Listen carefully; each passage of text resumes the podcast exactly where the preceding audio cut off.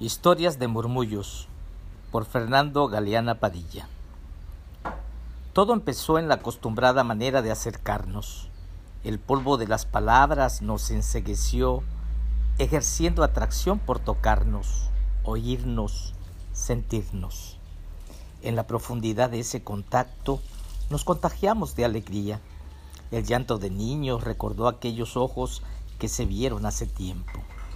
La comprensión pasó sin abrir la puerta, igual que un fantasma se acomoda en la sala de tus miedos. En la habilidad desarrollada para abrazarnos en dichas circunstancias, movimos mar y tierra. Fue un tiempo que se midió a través de calendarios utópicos. Creamos un mundo nuevo. Los niños eran libres, cantaban, no exactamente de la manera que nos hubiera gustado oír, pero lo hacían alegres, eran sonidos perfectamente distinguibles a distancias aceptables. El no ver nos concedió la audición y otras habilidades varias.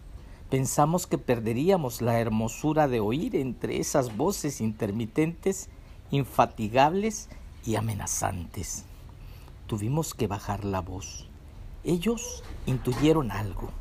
De pronto aprendieron a cantar casi en silencio. La dinámica de ese mundo feliz generó nuevos brillos.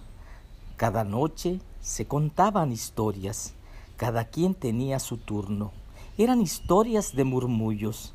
Ahí conocieron a Juan Rulfo.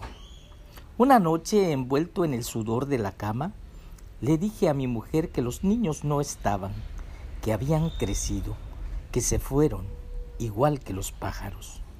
Fue hasta ese momento que nos volvió la vista. Nos descubrimos en el abrazo de un silencio tan hermoso que se nos derramaron las lágrimas.